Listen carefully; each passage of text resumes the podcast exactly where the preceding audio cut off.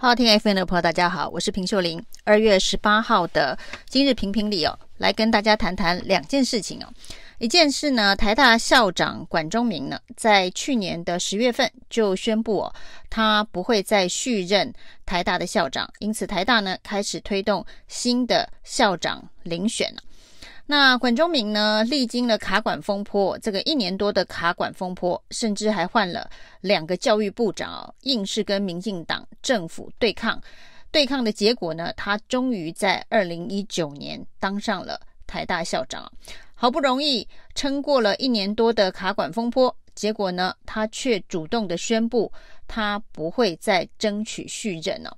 那这中间呢，他的理由是哦，他如果争取续任台大校长啊。在座一届台大校长，他的年龄就超过六十五岁哦。那他认为说，台大校长也应该要世代交替，才能够提升台大与世界接轨的竞争力哦。这当然是一个以公益为理由不继续续任的一个原因啊。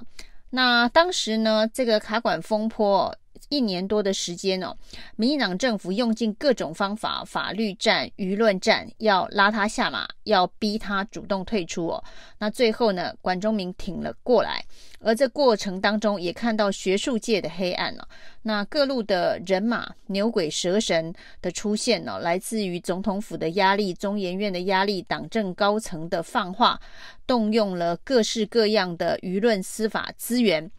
那这个过程呢，其实也是种下了二零一八年民进党的这一个县市首长选举当中大败的一个原因啊。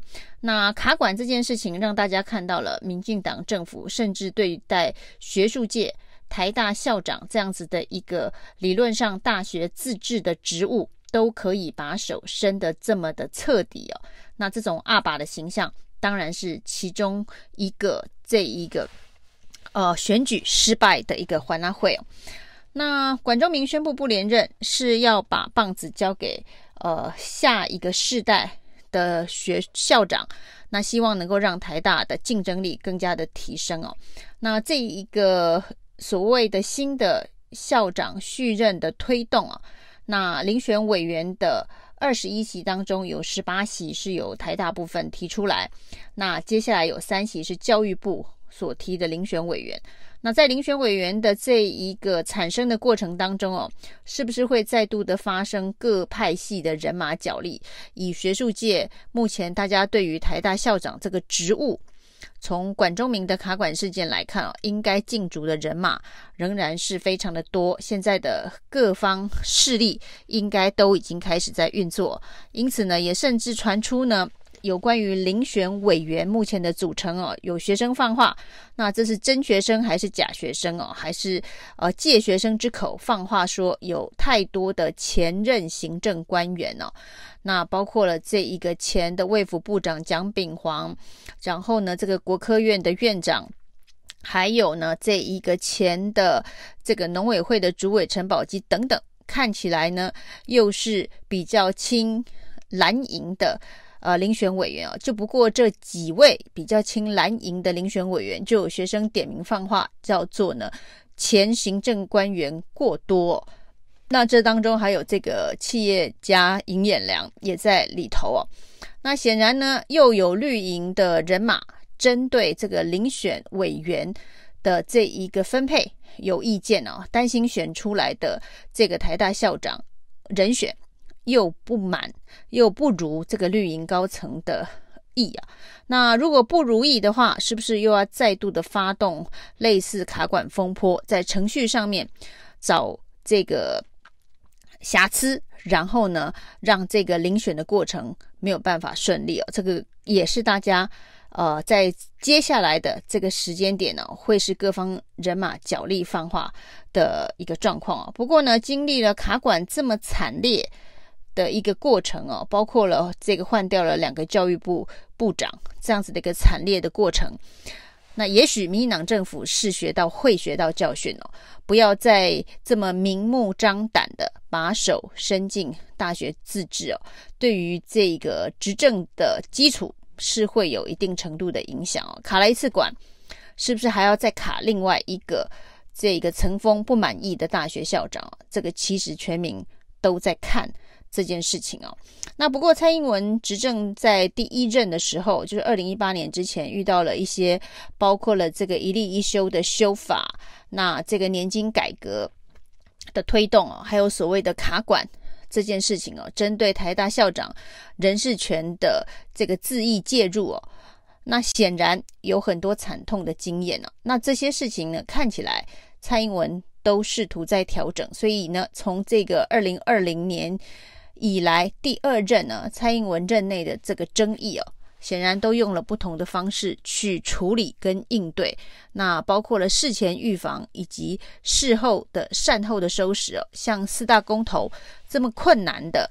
议题设定哦，也都能够反败为胜哦，所以显然呢，现在的操作各个层面的手法哦，可以说是呢已经高段非常的多了。那另外一件事情呢，是这个宣布要选台南市市市长的谢龙介哦，当然在党内已经面对了一堆的争议哦，那似乎呢，党内人士也不认为谢龙介应该。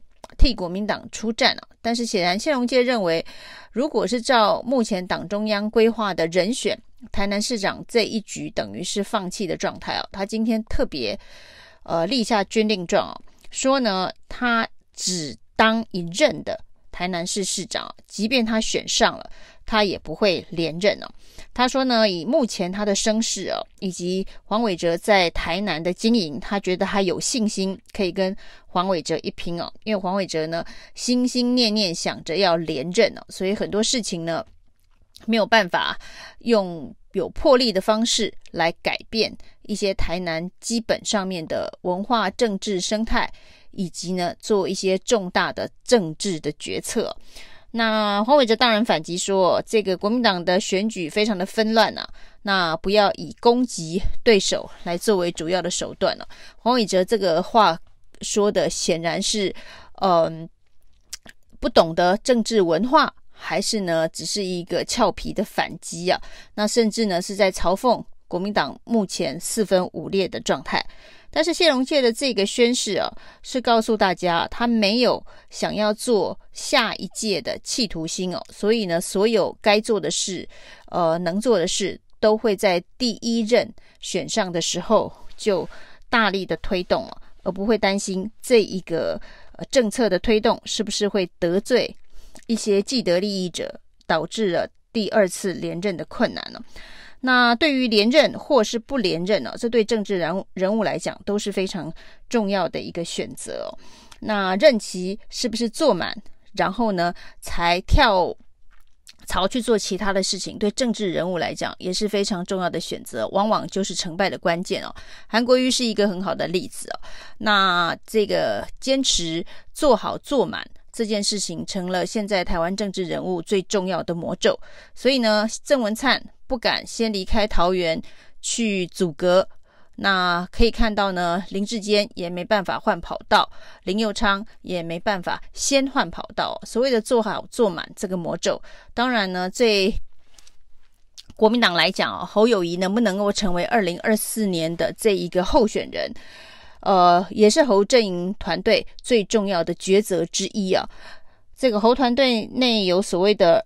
二零二二先选再说的一派，以及呢放弃二零二二直攻二零二四的两种不同的意见哦。不过看起来侯友侯友谊是已经做出了选择了，就是呢他一定会参与二零二二的连任的这个选战哦。